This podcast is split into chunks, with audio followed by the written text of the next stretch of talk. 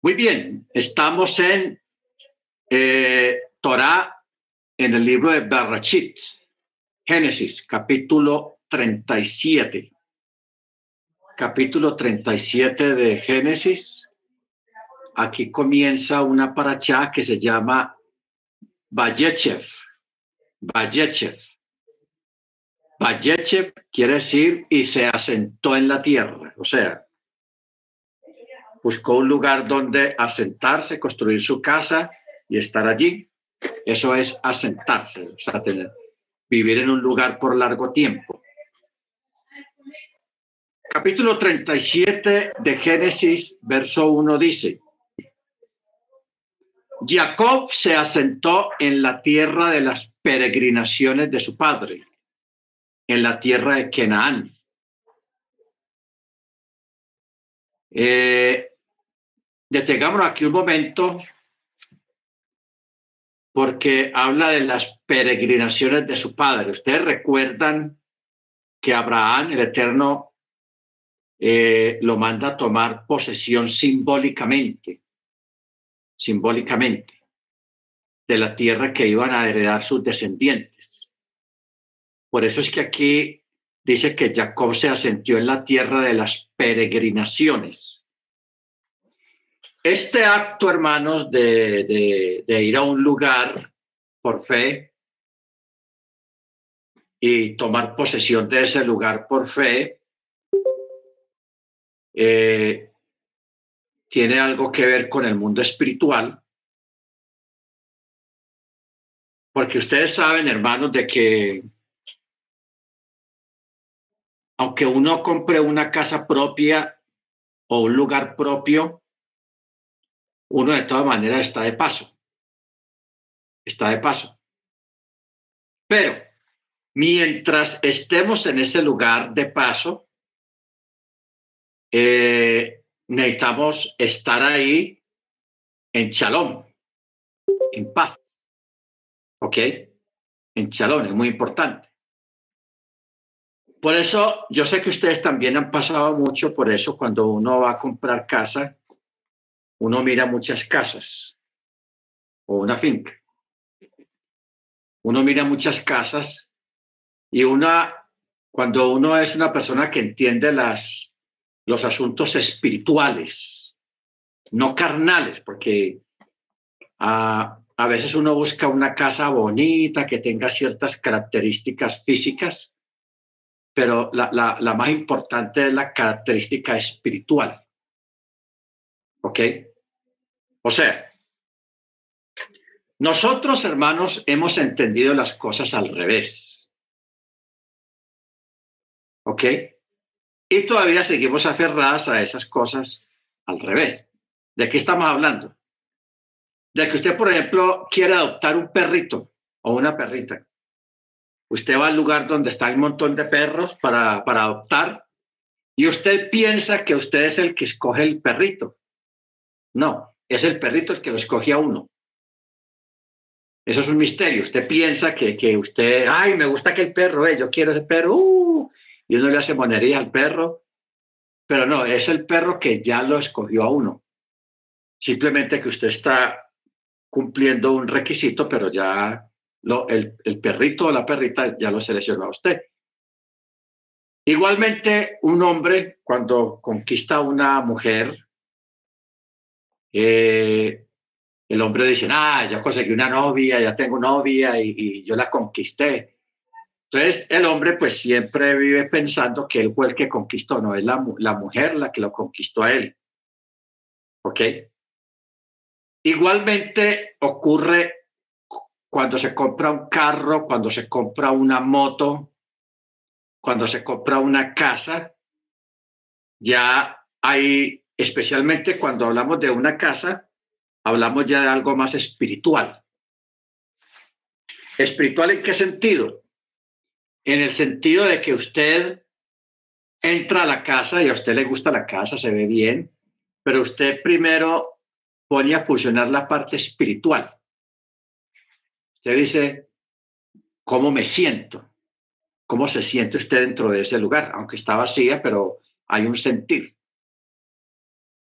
Porque Hay cosas, hermanos, que el Eterno ya las tiene seleccionadas y escogidas. Mire usted el texto, hablando de, de, la escogencia, quien nos escogió desde antes de la fundación del mundo para que fuésemos salvos o entráramos al reino. O sea, nosotros fuimos escogidos desde antes que el Eterno dijera, sea el sol, sea la luna, sea esto, sea aquello, ya Él nos había escogido a nosotros. ¿Ok? Entonces nosotros pensamos que es que nosotros fuimos los que buscamos al Eterno, no, Él nos buscó a nosotros primero. ¿Ok? Entonces, ¿qué pasa? Hay cosas y hay objetos que en este momento usted todavía no los tiene, pero el Eterno ya los tiene, ya lo tiene preparado en algún lugar, ya tiene esos objetos, esa casa, esa moto, ese carro, ya alguien lo está procesando, lo está haciendo para usted. Simplemente que tiene que llegar el día en que haya el empalme, el encuentro entre usted y su casa y todo eso. Porque yo recuerdo, hermanos, cuando yo estaba, estamos recién llegados de allá de Miami, que estamos buscando una finca. Nosotros fuimos, creo que como a 25, por ahí unas 25 fincas vimos. Entonces yo entraba y yo no miraba nada del entorno del lugar, sino que yo decía, espiritualmente yo decía, yo cómo me siento aquí. O sea, un sentir.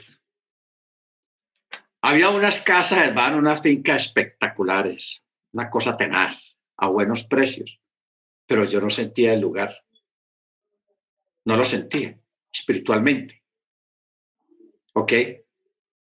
Entonces iba a ver otra y luego otra hasta que llegamos a esta. Cuando llegamos a esta, yo me paré ya uno después de haber visto 24 fincas, pues ya uno dice, uff, ya he visto demasiado.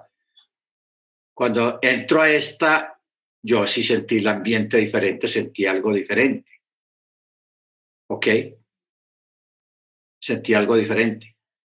Entonces, yo dije, esta, esta como que va a ser, porque yo siento, o sea, es algo que se siente.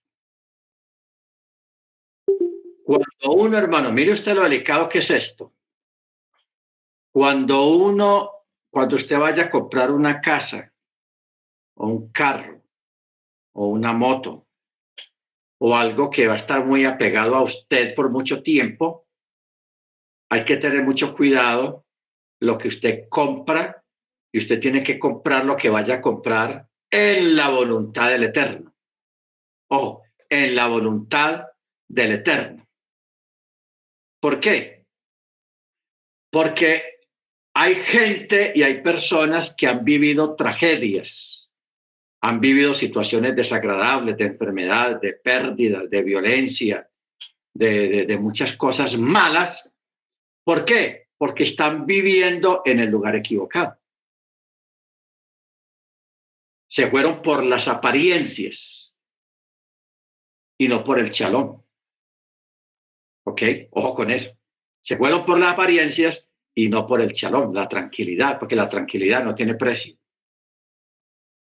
Entonces muchas veces hay gente que va a vivir a unos lugares muy buenos, muy bonitos, etcétera, etcétera, pero son lugares donde están llenos de problemas, de enfermedades. Eso se meten en una situación y salen en otra y luego otra y otra y no alcanzan chalón, no alcanzan nada bueno, no viven bueno ahí. ¿Por qué? Porque ese no era el lugar que el Eterno había destinado para usted. Eso no era su lugar. Porque todos los objetos, hermanos, deben de tener un empalme. Un empalme. Como dice el dicho, están hechos el uno para el otro. El uno para el otro, porque tiene que haber un empalme. Y ese empalme no tiene que ver con la, la, la parte física, no tiene que ver con la belleza o con una piscina o, o no. Es algo espiritual, es algo de, de, de estar tranquilo, algo de tener shalom. ¿Ok? Entonces,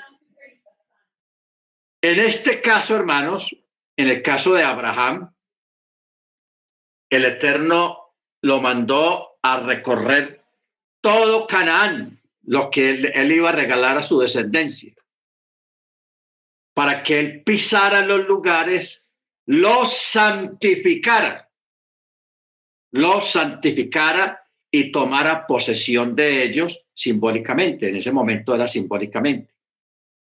Pero aunque era simbólicamente, ya más adelante vendría la ratificación y la realidad ya no era algo simbólico. ¿Ok? Por eso cuando los que tienen niños pequeños todavía, usted desde ya debe estar orando al Eterno, si es un varón, si es un niño, debe estar orando al Eterno desde ya por la esposa de ese niño.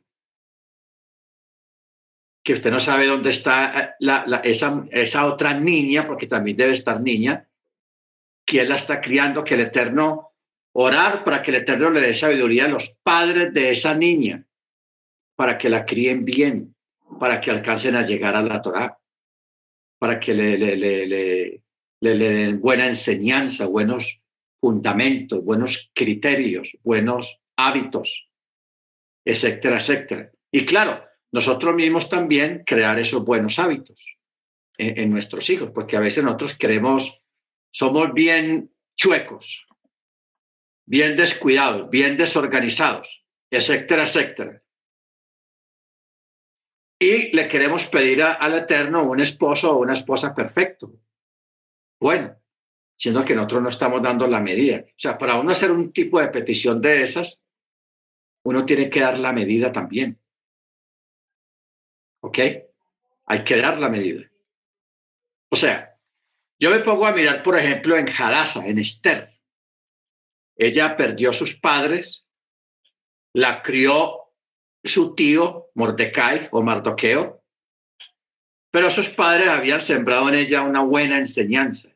Y Mordecai también había ratificado una buena enseñanza, o sea que aquí, allí teníamos una joven hecha y derecha, con buenos principios, con buenos valores y apegada a la Torah y al mandamiento. ¿Ok?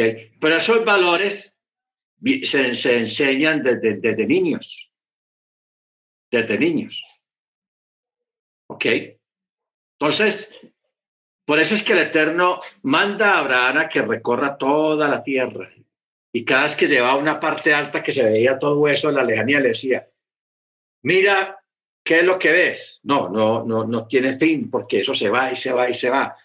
Y el Eterno le iba diciendo, todo esto daré a tu descendencia. ¿Ok? Todo esto daré a tu descendencia. O sea, el Eterno Abraham eh, simbólicamente estaba tomando posesión de una tierra que más adelante iba a ser entregado a ellos. Amén.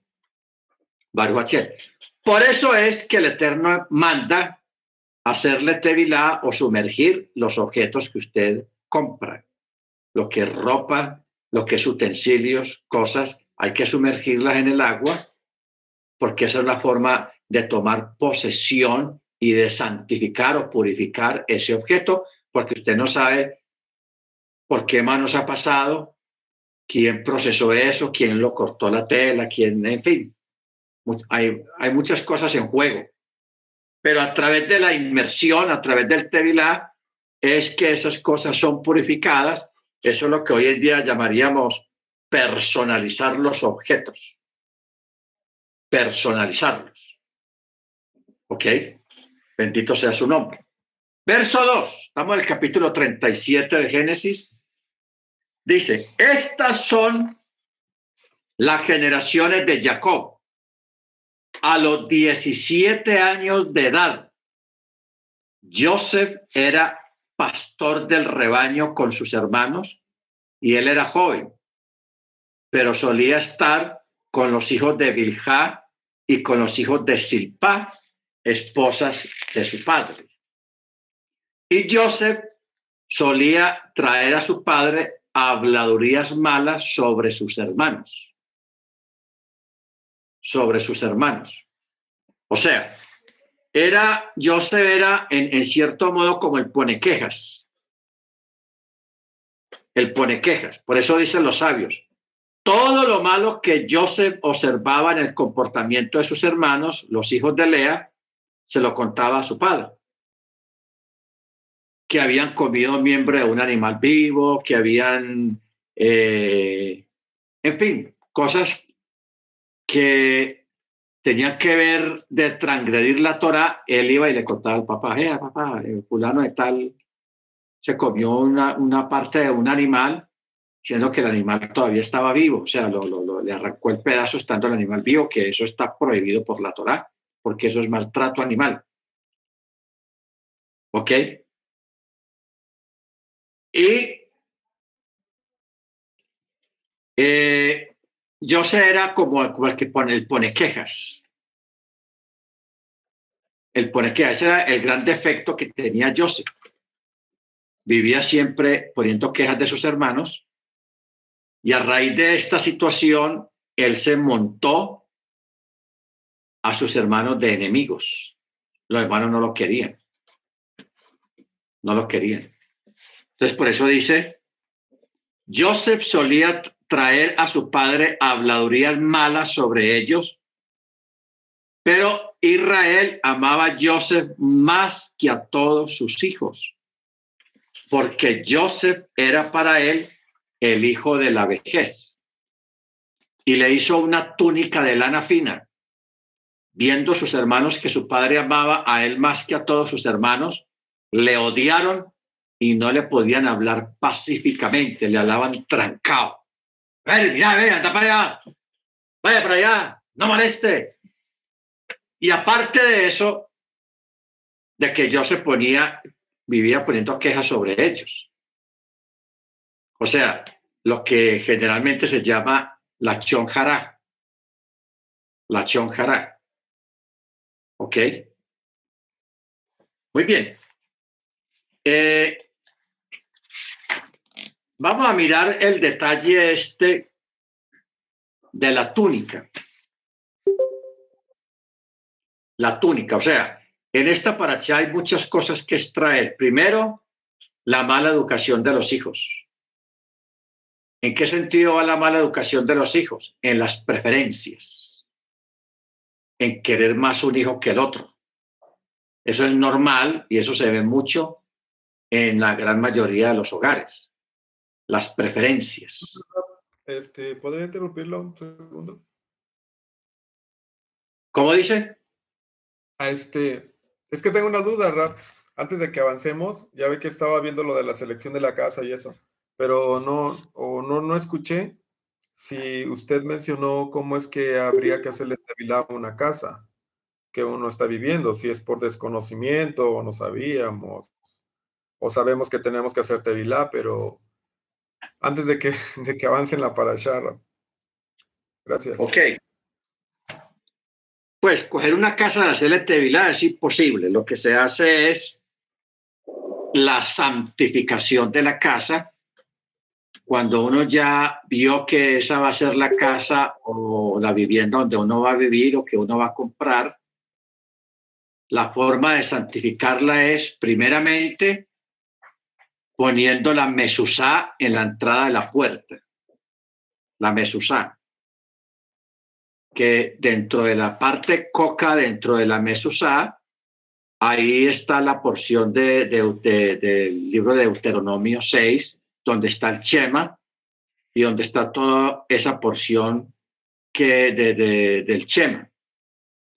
Luego, cuando ya está puesta la mesusá en la puerta, ya luego se entra en la casa cuarto por cuatro, la, la, la sala, la cocina, los corredores, el patio, se hace una oración tocando las paredes, las cuatro paredes, se tocan y se va orando, se va orando, previamente se lee un salmo y cuarto por cuarto, lugar por lugar, se va orando para tomar posesión del lugar y también para santificar el lugar. Es como lo que decíamos ahora de personalizar un lugar, personalizarlo. al gusto de uno. En este caso es personalizar espiritualmente la casa. Ya cuando uno compra algunos objetos como ropa, platos, tenedores, cuchillos, cosas de adorno, eh, algunas cosas eléctricas no se pueden sumergir al agua porque se dañan por el agua.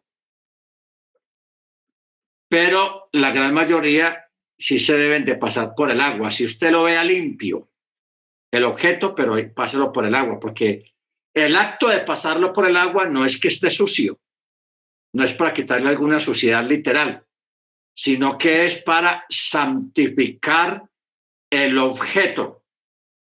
Se le santifica y ya viene a formar parte del el hogar, de la casa, porque la casa, lógicamente, debe ser una casa K2, una casa santa para la gloria del Eterno. ¿Ok? Porque mire usted una pregunta y Pablo también lo ratificó. Cuando dice el texto, eh, Israel estaba exagerando mucho el asunto del templo, que estaban adorando más al templo que al que estaba en el templo, al Rúa. Entonces, Yeshua haciendo referencia a eso y Pablo también, él preguntaba, ¿qué, qué santifica a qué? ¿El altar o la ofrenda que se lleva al altar? ¿Quién es más santificado o quién santifica a quién? El altar santifica la ofrenda que es depositada allí. ¿Ok? Ahora, Israel se quedó pegado en el altar. Pero, y dejaron de adorar al que estaba en el altar, no un ídolo, sino al eterno. Entonces se volvieron muy religiosos, porque hay que tener mucho cuidado con la religiosidad. O sea, hay personas que es ser religioso, hermanos. Ser religioso son personas que hacen mucha ostentación de su religiosidad, haciendo largas oraciones, poniéndose unos sisid muy largos, queriendo salir, que se le vea los sisid o, la kipá. Entonces, como mostrando mucho la parte religiosa orando, siempre eh, en el vocabulario, Baruch Hashem, y Baruch Hashem por aquí, Baruch Hashem por allá, y bendito por aquí, bendito por allá, y, todo es, eso es ser religioso. ¿Ok? Entonces, ese es el espíritu de religiosidad. Cuando una persona se vuelve religiosa, se olvida completamente de Hashem, del eterno, y se concentra y, hace de su religiosidad un ídolo. Convierte su religiosidad en un ídolo. No, es que los sí hay que estarlos y, y eso vive sobando los sí y alargándolos más y, creando, eh, sacando oraciones de internet y, la oración de esto y la oración de aquí y la oración de allá y la oración por esto y se llenan de oraciones y oraciones y oraciones entonces, hermanos, esto es lo que estaba profetizado de que tantas cargas, de tantas oraciones, las personas se olvidan del Eterno por estar concentrados en la oración por esto, la oración por aquí, la oración por acá, la oración por eso. Entonces, hermanos, vuelven eso una religión. ¿Ok? Vuelven eso a una religión. Dejando a un lado las cosas más importantes. Por eso es que Jesús dijo, es importante hacer esto sin dejar de hacer aquello. ¿Ok? Entonces, lo más importante es nuestro carácter, nuestro comportamiento, nuestros pensamientos, nuestras palabras, el rajén que tengamos con el prójimo la, la acá con el, con el pobre. Eh, la, la envidia, la amargura, el la chonjará. Entonces, cuando uno le pone a mirar, la mayoría de, de las personas que son muy religiosas es puro la chonjara. Se portan mal, hacen las cosas mal, son envidiosos, etcétera, etcétera, etcétera. ¿Por qué? Porque volvieron su vida una religión. Se volvieron religiosos. Bendito sea el nombre del Eterno. Entonces, por eso es que aquí tenemos a un Joseph en problemado con los hermanos. Porque él siempre vivía poniendo quejas al papá y no que fueran mentiras, eran cosas de verdad. Pero tanta constancia en ese tipo de comportamiento, pues tampoco es que sea muy bueno. O sea, tampoco se trata de tapar el pecado, que el pecado hay que taparlo. De ninguna manera.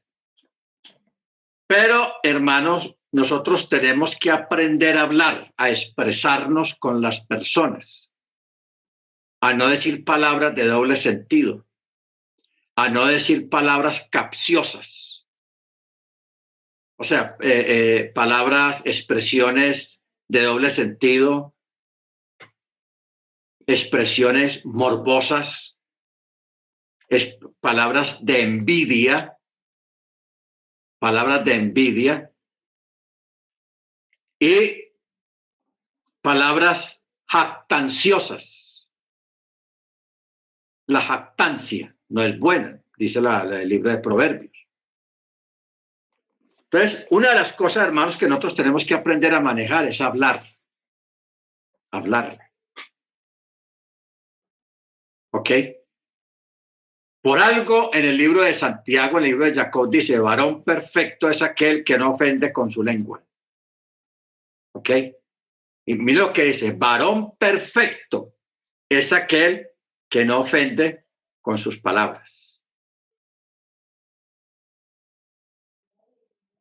Ahora, nosotros hermanos tenemos que aprender a hablar, a expresarnos sabiamente y a hablar menos.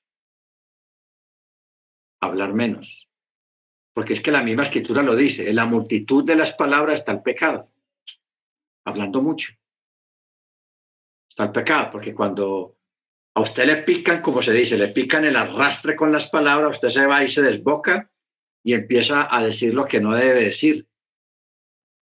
O sea, hay verdades, hay personas que dicen, no, es que yo le digo la verdad que sea, y que yo soy frentero, y que yo no sé qué, y, se creen pues como, como mucha cosa. Eh, la gente que dice de esa manera o habla de esa manera, esa gente no tiene sabiduría. Porque hay cosas que aunque sean de verdad, no se pueden decir no se pueden decir. ¿Ok? ¿Por qué? Porque hacen daño. Hacen daño. Si, por ejemplo, una persona sufre el corazón y no le pueden dar sustos tenaces porque se va, le da un paro. Y sucede alguna situación con, eh, con un hijo, con un hermano, con el papá o con la mamá, y, y supongamos que se murió, un ejemplo, se murió, un hermano que quería mucho. Entonces la persona pregunta, eh, ¿dónde estará fulano que hace días que no lo veo? Entonces, como usted sabe que si le dicen que se murió ya, él también se puede ir detrás de, la impresión y del susto. ¿Usted qué le va a decir? No, es que yo digo la verdad y tal, duela el que le duela. No hay que actuar así. Sino hablar con sabiduría. No, eh, eh, lo que pasa es que él está viajando o sea, entretener la persona con otras cosas, con tal de no decirle la verdad, porque la persona lo pueden matar por decirle la verdad. Entonces, eso de andar diciendo de, que yo soy frentero, de que yo le la verdad que sea, y, y, eh, eso, la gente que se expresa así, esa gente no es sabia. No es sabia. Por eso dicen los sabios y dice la escritura, la persona mientras más sabe, menos habla. Porque el más ignorante es el que más habla. O sea, un hablador, una persona que hable mucho y hable y hable y hable y hable y hable y hable y hable y hable y hable, esa persona es un ignorante. ¿Por qué? Porque la, la, la, las falencias, lo que nos falta o lo que no tenemos, tratamos de ostentarlo. De ostentarlo. Por eso usted ve gente pobre, o sea, no, no muy bien económicamente, que tratan de vestirse como si fueran millonarios. Tratan de vivir como si fueran ricos. Un hombre siendo varón, cuando trata de portarse como se portan las mujeres, de, forma manerada, exagera. Exageran los gestos. ¿Por qué? Porque no es una mujer. En cambio, una mujer no hay que decirle, vea, haga así que usted es mujer. No, las mujeres son, viven y, y hablan y hacen gestos normales de mujeres. ¿Ok?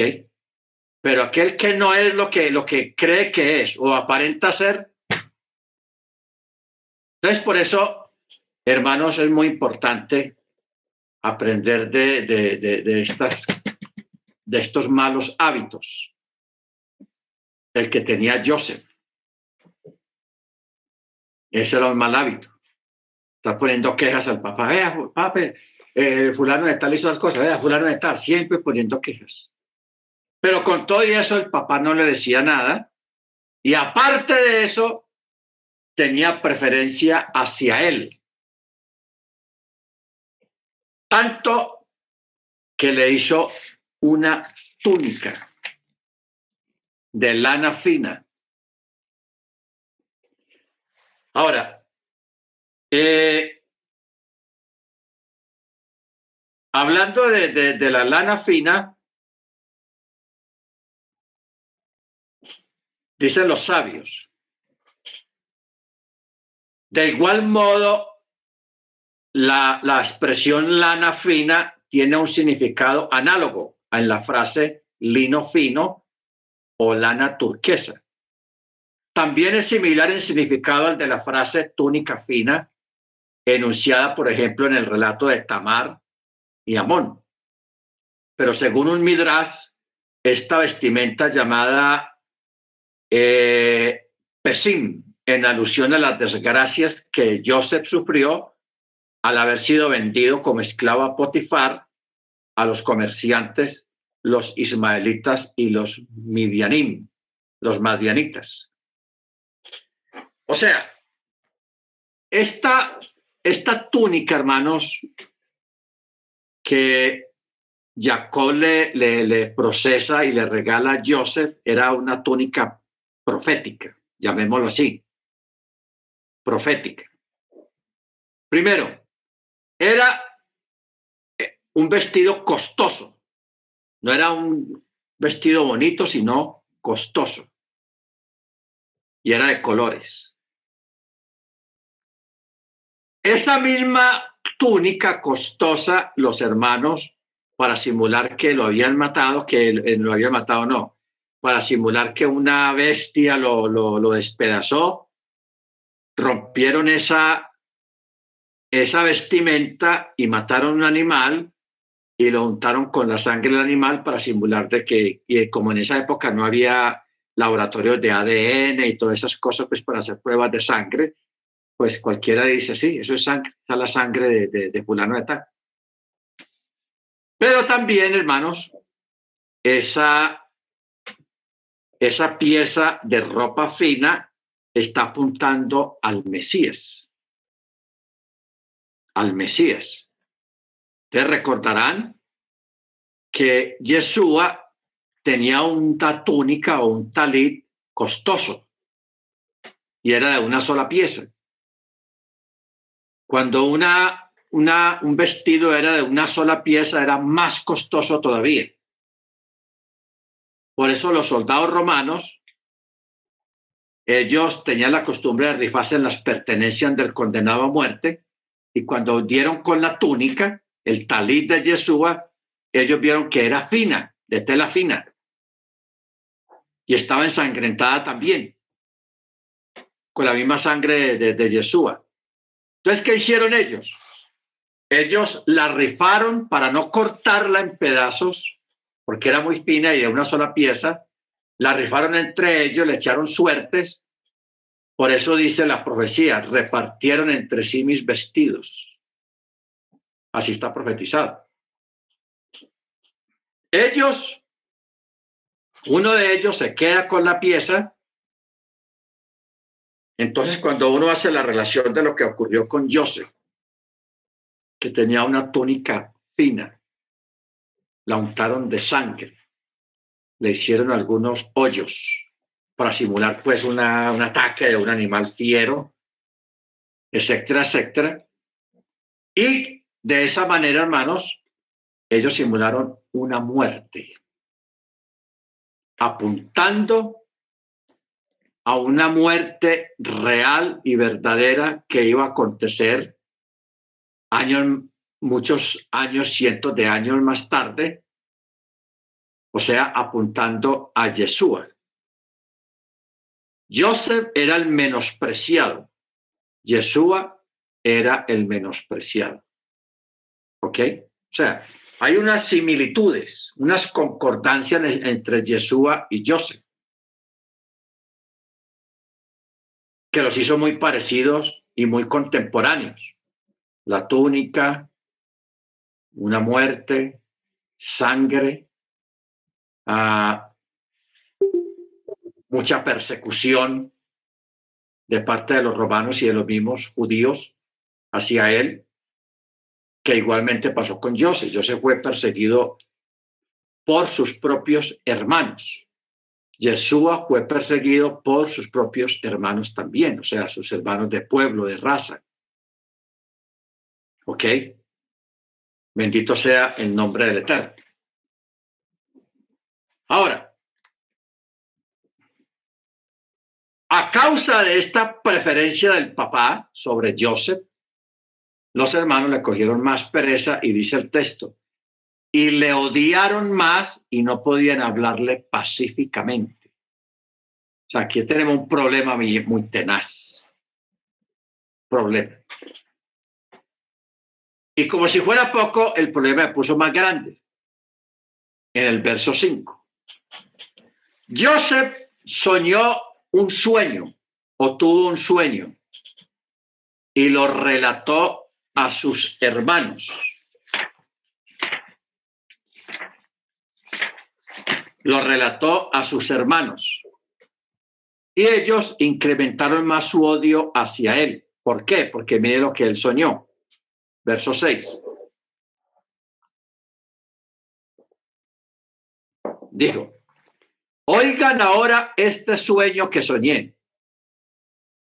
He aquí que todos nosotros atábamos gavillas dentro del campo. Cuando he aquí que mi gavilla se levantó y se mantuvo erguida, y aquí que entonces que las gavillas de ustedes las rodearon y se postraron ante mi gavilla. Imagínense, bastante pereza y odio que le tenían a él y ahorita con el, con el sueñito este, con el sueño, sueño de grandeza. Pero sus hermanos le dijeron, ah, ¿acaso reinará sobre nosotros? Ahora sí. ¿O dominará sobre nosotros? Y ellos incrementaron aún más su odio hacia él por sus sueños y por sus palabras. De nuevo soñó otro sueño. De nuevo soñó otro sueño y lo contó a sus hermanos y dijo, he aquí que he tenido otro sueño. He aquí que el sol y la luna y once estrellas se postraban ante mí. Y lo contó a su padre y a sus hermanos, y su padre lo reprendió diciéndole, ¿pero qué es este sueño que soñaste? ¿Acaso vendremos yo, tu madre y tus hermanos a postrarnos en tierra ante ti? y sus hermanos lo envidiaron, pero su padre guardó el asunto. Su padre guardó el asunto. Muy bien. Verso 12. Sus hermanos fueron a apacentar el rebaño de su padre en Chechem. E Israel dijo a Joseph, ¿acaso no apacienta tus hermanos en Chechem? En Chechem? Ve y te enviaré a ellos. Y Joseph le dijo, heme aquí. Muy bien, aquí en el texto hebreo hay un detalle que cuando dice, a, en hebreo dice así, Vayelhu, Ejaim, Lirot et. Lirot et. Y la palabra et está punteada tiene dos puntos, una en la, en la ajat y otra en la taf. ¿Por qué está punteado esta, esta corta palabra? Et. Porque el texto dice, sus hermanos fueron a apacentar el rebaño de su padre en Chesem, en Chechem. ¿Qué fue lo que pasó aquí? que los hermanos se movieron del lugar de Chechen y se fueron para otro lugar para divertirse. Divertirse. Los sabios llaman para, para apacentarse a sí mismos. O sea, como hacer una, un pare, una, una fiestecita, sacrificar algunos animales y comérselos y hacer fiesta eso quiere decir que fueron a apacentarse en ellos mismos. ¿Ok? Baruch Entonces, eh, en este caso, el apacentarse a sí mismos implica que en realidad no fueron allí para desempeñar su labor como pastores, sino exclusivamente con la intención de deleitarse a sí mismos eh, con comida y bebida.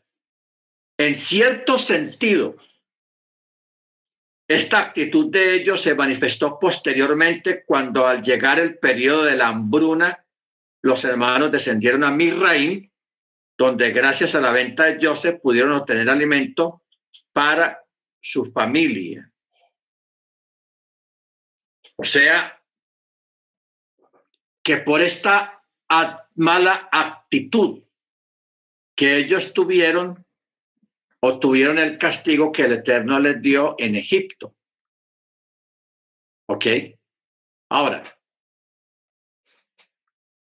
al estar esta palabra punteada,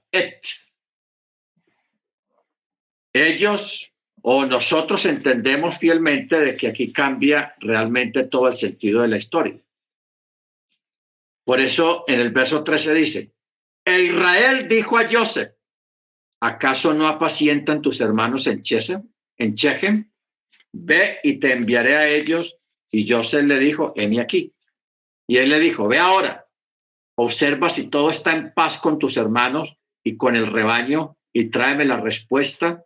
Y lo envió del valle de Hebrón y llegó Joseph a Chechem. Y un varón lo halló y aquí que Joseph erraba por el campo, o sea, estaba perdido. Y el varón le preguntó, ¿qué buscas? Y él dijo, busco a mis hermanos, por favor dime dónde apacientan ellos. Bueno, ¿cuál es el detalle acá? Que la palabra ish, la palabra ish está punteada porque aquel varón era un ángel. Era un ángel. Algunos rabinos dicen que este ángel era el ángel Gabriel. El ángel Gabriel, porque este ángel eh, este ángel es como un mensajero para dar mensajes porque si vamos a, los evangelios,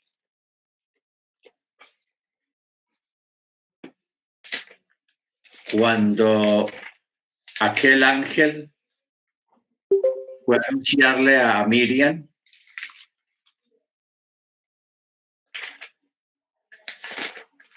Vamos a mirar.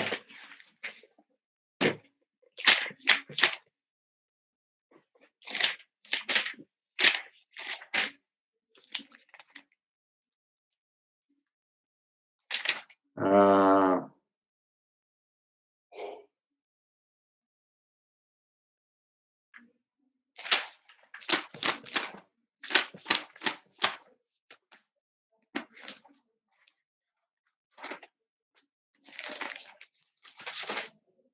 ¿En cuál evangelio es que está el, lo que es en Lucas?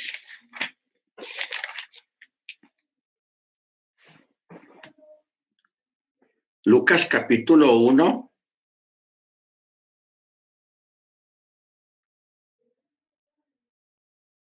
Eh, verso 26, Gabriel, es el mismo. Es el mismo, o sea, este ángel o arcángel, Gabriel, figura en varios relatos en la escritura. Simplemente que en el caso aquí de, de, de, Joseph no dio el nombre o no dice el nombre, pero en el caso de Miriam sí da el nombre porque el, el texto lo dice claramente. ¿Ok? Está en 1.26 de Lucas que dice, al sexto mes el ángel Gabriel fue enviado por Elohim a una ciudad de Galil, de Galilea, cuyo nombre era Nazaret, a una virgen desposada con un varón cuyo nombre era Joseph, de la casa de David, y el nombre de, de, de la joven, de la Betulá, dice en el texto hebreo, era Miriam era Miriam. Este mismo ángel es el mismo que se le aparece a Joseph para decirle dónde realmente estaban los hermanos. O sea, yo siempre he dicho acerca de este evento de que el Eterno le echó una mano a Joseph enviando a, la, a, a Gabriel, a este ángel, para que Joseph llegue rápido en el momento que es para encontrarse con su destino. O sea, cuando ocurre un accidente, supongamos un accidente de tránsito, que dos carros se chocan en el lugar que es, a la hora que es, pero para que se cumpla ese horario, los dos conductores tienen que salir en el momento indicado de su lugar, desplazarse en lo que tienen que desplazar para encontrarse en el lugar indicado donde va a ocurrir el, siniestro, el accidente. Joseph, en el caso de Joseph, por allá vienen los ismaelim, los ismaelitas y los madianitas. Los hermanos están en el lugar que es. Se alejaron de Chesem, de Chechem, y se fueron para allá porque por ahí mismo pasaban los madianitas y los ismaelitas. Y Joseph está aquí, perdido, no encuentra a los hermanos.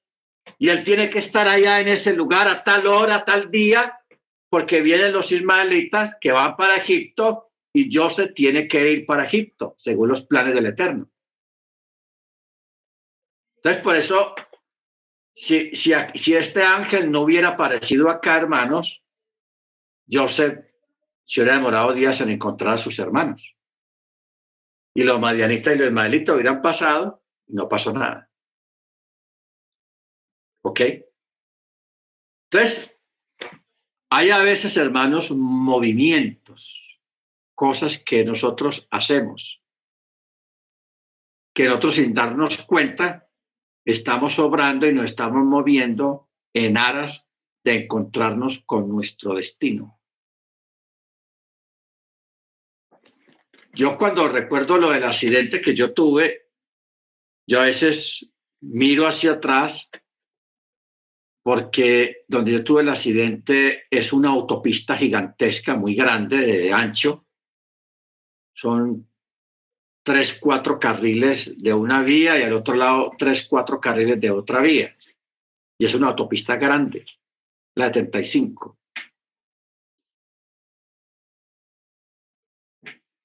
Porque el carro que me dio venía de un viaje largo, yo nunca supe de qué estado venía, pero no era de la Florida, venía de otro estado, muy lejos. La persona vendía por ahí ocho, nueve, diez horas manejando.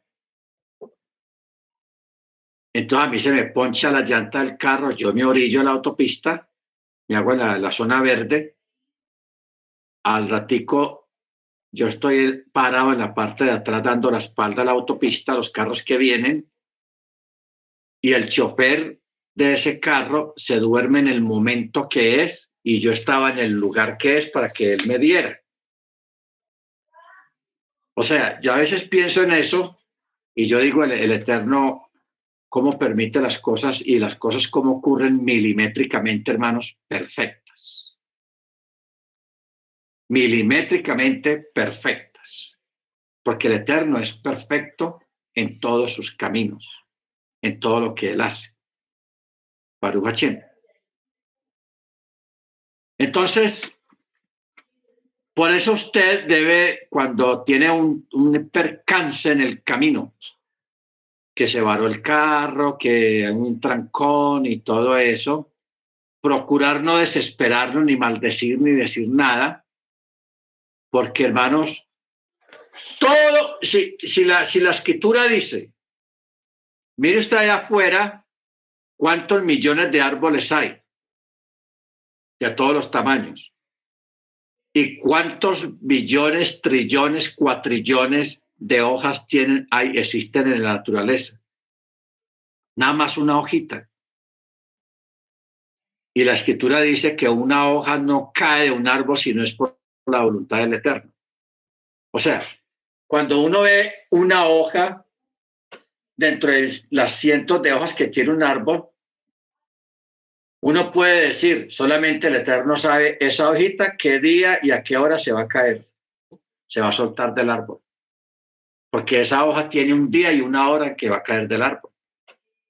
Pero ya eso está planeado por el Eterno. O sea, uno, uno, uno queda abismado pensar, hermanos, en, en billones, trillones, cuatrillones de, de, hojas que caen diariamente de los árboles y cómo el Eterno tiene controlado todo eso, en el sentido de que Él sabe qué día y a qué hora va a caer esa hoja. Si en la naturaleza hay ese control de parte del Eterno, que es la naturaleza, cuánto más en nosotros, hermanos, que fuimos hechos a imagen y semejanza de Él. Debemos de entender y de comprender que nuestros pasos, nuestra salida, nuestra entrada están fielmente controladas por el Eterno.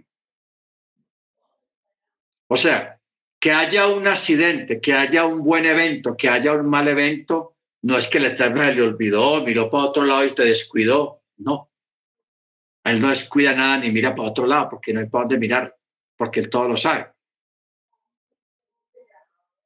Todo, muchas de las cosas que nosotros vivimos, sufrimos, hermanos, tienen un propósito, porque todo tiene un propósito en la, todo tiene un propósito y todo está en el tiempo del eterno.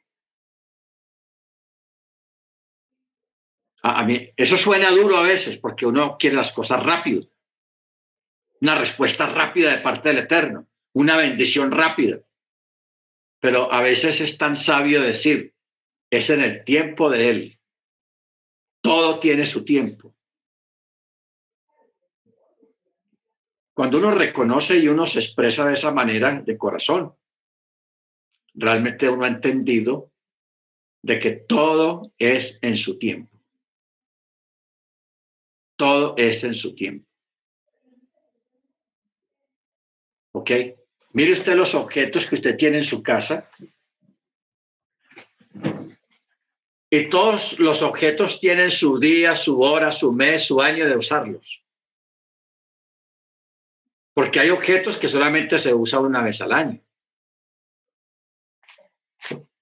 Hay otros que se usan una vez a la semana y cosas así. Otros se usan todos los días. Entonces, todo objeto tiene su día. Nosotros también tenemos nuestro día en las manos del Eterno. Por eso es importante nosotros vivir en la voluntad del Eterno. Por eso cuando yo veo este evento de Joseph perdido, los hermanos dijeron que iban a estar en tal lugar y se fueron para otro lugar. Joseph va a buscarlos, no los encuentre. ¿Qué hace el Eterno? El Eterno ve que por allá vienen los madianitas, los ismaelitas. ¿Ok? Y Joseph no ha llegado al punto de encuentro. Llamémoslo punto de encuentro o punto de encuentro del destino. Joseph tiene que llegar allá. Aparece Gabriel, el ángel. Y ahí mismo el, ángel no espera que Joseph le pregunte, sino que el ángel le pregunta a Joseph, ¿qué pasa? ¿Qué buscas? ¿Ok? Mire cómo dice el verso 15. Y un varón lo halló. Y aquí que Joseph erraba en el campo, estaba perdido. ¿Por qué? Porque no encontraba a los hermanos. Y el varón le preguntó diciendo, ¿qué buscas? Y él dijo, busco a mis hermanos, por favor, dime dónde apacientan ellos. ¿Por qué Joseph le, habla de esa manera? Porque Joseph sabe que es un ángel. ¿Usted cree que usted le preguntaría a un desconocido de la forma como Joseph le preguntó? Usted decía, Señor, por favor, usted no ha visto aquí unos muchachos así de esta y de esta manera se me perdieron, ¿por qué no me, ayúdeme a encontrarlos, por favor? Pero no. Sé, de una le pregunta, dígame dónde apacientan, él no pregunta dónde están ellos, porque se sabe qué es lo que está pasando con sus hermanos, que se están divirtiendo, se están apacentando a sí mismos. Por eso él dice, pregunta, ¿dónde apacientan ellos? Él nunca preguntó dónde apacientan el ganado, que eso sería la pregunta correcta, porque ellos andaban con todo el ganado del papá ahí. Pero no, la pregunta es dónde apacientan ellos, o sea, dónde se están divirtiendo ellos, dónde están. Y el varón le dijo, se marcharon de aquí, pues les oí decir, vayamos a Dotán. Entonces Joseph fue tras sus hermanos y los halló en Dotam. Ahora, el varón en cuestión, este ángel, ya sabía quiénes eran los hermanos de Joseph sin que éste se lo dijera. Pues únicamente le dijo que los buscara y que le dijera dónde estaban. Tal conocimiento presuponía que era un ángel. Si hubiera sido un ser humano, Joseph primero le hubiera preguntado si los conocía. ¿Se da cuenta lo que yo decía hace un momento? Que yo le hace una pregunta directa. Dime dónde apacientan mis hermanos. ¿Dónde se están divirtiendo? Ni siquiera dice dónde apacientan el ganado, no. ¿Dónde apacientan mis hermanos? ¿Ok? Bendito sea el nombre del Eterno. Y ellos, verso 18, y ellos lo vieron de lejos y antes de que él se acercase a ellos, conspiraron contra él para matarlo. Y dijo a un hermano al otro, ah, véalo, ahí viene el Señor de los sueños, en, zona, en, en forma burlesca. Ahí viene el Señor de los sueños, indirectas. Lo que hablamos ahora al principio, hermanos, de que nosotros tenemos que aprender a hablar, a expresarnos. Que eso debíamos de recalcarlo mucho.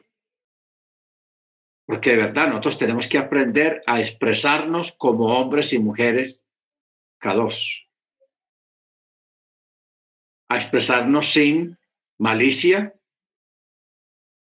sin jactancia, sin envidia, sin burlesca, sin burlas, hablar sin doble sentido. ¿Ok? Palabras de doble sentido. ¿Por qué? Porque eso forma parte, hermanos, de la chonjara. De la chonjara, porque a veces pensamos que la chonjara solamente es decir chismes y chismear y murmurar, no. Hay muchas cosas que abarcan el chonjara.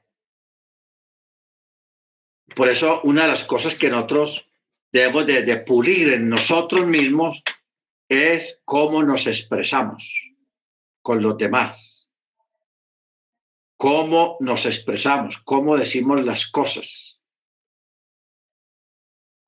Muy importante eso, porque nosotros no podemos andar por ahí hablando cualquier cosa de cualquier manera, ni tampoco hacerlo con doble sentido, ni con odio, ni con amargura, ni con tristeza, nada.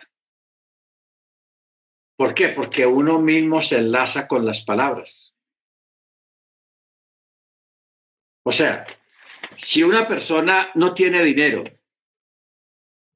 y siempre está diciendo, no, es que yo estoy muy pelado, no tengo nada, estoy pobre y todo eso, cuando una persona se expresa de esa manera y lo está siempre repitiendo y repitiendo y repitiendo, se está echando la soga al cuello, se está matando solo. ¿Por qué? Porque está declarando pobreza con su propia boca. ¿Por qué cree usted que el profeta, el profeta, el Eterno a través del profeta dice, diga el débil, fuerte soy? Ojo, diga el débil, fuerte soy. Y Pablo, con otras palabras, lo ratifica. Como muertos, pero aquí vivimos. Como pobres, pero enriqueciendo a muchos. Como golpeados, mas no derribados ¿Ok? O sea, no que esto sea una cuestión de, enseñanza de psicología, de ninguna manera. Está hablando de, la forma como nosotros nos expresamos, de la forma como nosotros nos expresamos. Por eso Yeshua dijo muy claro, bendecid y no maldigáis, no se ponga el sol sobre vuestro enojo. Una de las primeras cosas que nosotros tenemos que pulir, hermanos, es el hablar. ¿Cómo nos expresamos? hablar, a pulir la lengua para expresarnos como hombres y mujeres del Eterno, con sabiduría, con palabras puntuales, no palabras de doble sentido ni rellenar con mucha palabrería algo que se puede decir cortico. Bendito sea el nombre del Eterno. Pero cuando usted sienta tristeza y usted le pregunta, ¿cómo está? Usted dice, bien, no piense que usted está mintiendo. No piense que usted está mintiendo. ¿Por qué? porque hay sensaciones que una persona vive internamente en su corazón y, no es, no es realmente lo que piensa que está viviendo, sino que se está engañando a sí mismo. ¿Ok? Porque hay gente que confunde la tristeza con la desazón. ¿Qué es la desazón? Cuando usted quiere hacer algo y lucha y espera y ora y no le sale. Eso produce desazón. Porque usted dice, tanto que yo me esforcé, que yo luché y que yo hice, no salió nada. Y eso produce desazón. De pronto algo de tristeza, pero más que todo desazón. Pero hay personas que confunden la desazón con la tristeza. Y no es lo mismo. No es lo mismo. Entonces, por eso hay que, hermanos, eh, aprender a percibir nuestro estado para que nosotros podamos expresar nuestro estado de una forma sabia y concisa, siempre manteniendo la confianza y la fe en el Eterno. Porque Yeshua dijo unas palabras, hermanos, muy fuertes. El que cree en mí, aunque esté muerto, vivirá. Y aquel que cree en mí, yo lo guiaré aún más allá de la muerte. Esas son palabras fuertes que rebasan toda la lógica y la razón humana en referencia a la muerte y a muchas otras cosas. Pero el que cree en él, aunque esté muerto, va a vivir. ¿Ok? Bendito sea el nombre del Eterno. Entonces, por eso es importante, hermanos, mirar la forma en cómo nosotros eh, expresamos lo que hay en nuestro corazón, pero hay que saberlo expresar bien. ¿Ok? Hay que saberlo expresar bien. ¿Por qué? Porque la abundancia del corazón habla la boca. Bendito sea su nombre. Entonces, toda persona instintivamente se junta con quien tiene alguna afinidad. Te recuerdan en la iglesia cristiana, que son iglesias muy grandes, donde hay mucha gente. Entonces, en esos grupos, en esos lugares, se levantan muchos subgrupos. El grupo de los chismosos, el grupo de los fríos, el grupo de los murmuradores, el grupo de los consagrados, el grupo de los que ayunan mucho, el grupo de los que oran mucho. Y, y cada uno busca su grupo de, de acuerdo a su afinidad. Si alguien es chismoso o, el puro lachón jara, se junta con, con, con los que se entienden en ese sentido. Y se entienden bien, etcétera, etcétera. Si a alguien le gusta mucho la oración y el ayuno, él no se va a juntar con los de la no, él busca con otros que, que, que piensen como él, que les gusta el ayuno también y con eso se va a identificar. ¿Ok?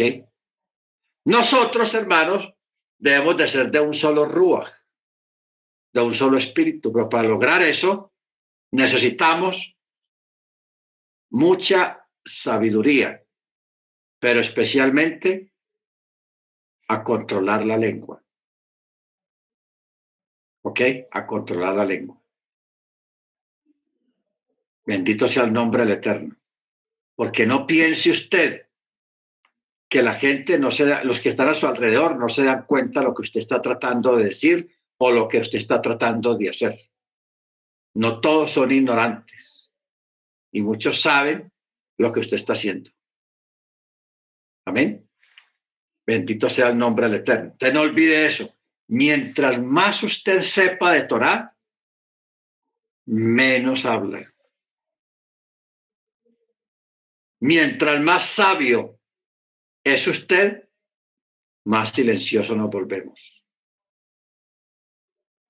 Es algo instintivo, porque debía, humanamente debía ser al contrario. Una persona mientras más sabio, más habla. ¿Por qué más habla? Pues para expresar la sabiduría que tiene, pero no es al contrario. El que más sabe, menos habla. Entonces, por eso, usted téngale cuidado a esas personas que hablan poco.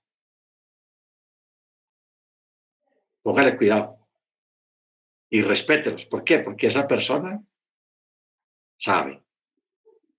Sabe. ¿Por qué? Porque han entendido que el silencio es uno de los principios de la sabiduría. Amén. Muy bien, hermanos. Vamos a parar acá. Mañana seguimos porque mañana tenemos varias profecías que mirar acá y a darnos cuenta de algo curioso. Porque aquí hay un enredo, hermanos. Mañana vamos a mirar ese enredo. Porque la Torah habla de los ismaelitas y los madianitas? ¿Qué fue lo que pasó allí? Porque el relato está como tan, tan rápido, lo pasan, que uno piensa que, que los, los hermanos lo vendieron directamente, pero eso, eso aquí hay un enredo tenaz, pero mañana lo vamos a desenredar. Entonces, tengan en cuenta eso, los ismaelitas y los madianitas, y desenredamos qué realmente fue lo que pasó. qué es realmente lo que pasó. Lo bueno es que aquí la Torah usa una palabra, hermanos, muy técnica, hablando, hablando a nivel legal. Verso 18. Mira la palabra que utilizaron acá. Y ellos lo vieron de lejos y antes de que él se acercase a ellos, conspiraron. Conspiraron. Y usted sabe, por ejemplo, en Estados Unidos, conspirar es más grave que el que comete el delito. Allá la conspiración paga más años. Y uno dice, pero ¿por qué? Si solamente hablaron de hacer algo, pero a la final no lo hicieron. Pero conspiraron. Y le dan más cárcel a él que al que sí lo hace. Creíble eso. Entonces, teniendo en cuenta este detalle de la palabra conspiración, conspirar, vamos a entender por qué Esteban acusa a los judíos de conspiración, siendo que ellos conspiraron, pero no lo hicieron, en contra de Yeshua también. ¿Ok? Muy bien, hermanos. Estamos en Shabbat, así que vamos a parar acá. Bendito el Eterno. Hermana Senia, tenga la bondad y nos bendice con su oración de despedida. Bien pueda, hermana Senia. Amén. Avino Malqueno, aquí venimos, Señor, a darte toda gloria, toda honra, Señor. Adoramos tu santo y poderoso nombre, Abacados. Gracias te damos por esta enseñanza. Gracias te damos por permitirnos entrar a un Shabbat más, Señor. Gracias, Padre, porque tú eres bueno y misericordioso. Gracias por el cuidado que ha tenido de cada uno de nosotros hoy, Señor. Porque tu mano no se ha apartado de ninguno de nosotros, Señor. Aunque nos lleguen días oscuros, Señor, sabemos que pronto llega la luz porque tú estás con nosotros. Y si y como dice tu palabra, si tú estás por nosotros, ¿quién contra nosotros, Padre? Te damos toda gloria, toda honra. Adoramos tu nombre, Señor. Te pedimos, Señor, que nos bendiga con un, una linda Laila Tov, un sueño reparador, Señor. Ponemos nuestro descanso en tus manos, nuestra paz, Señor.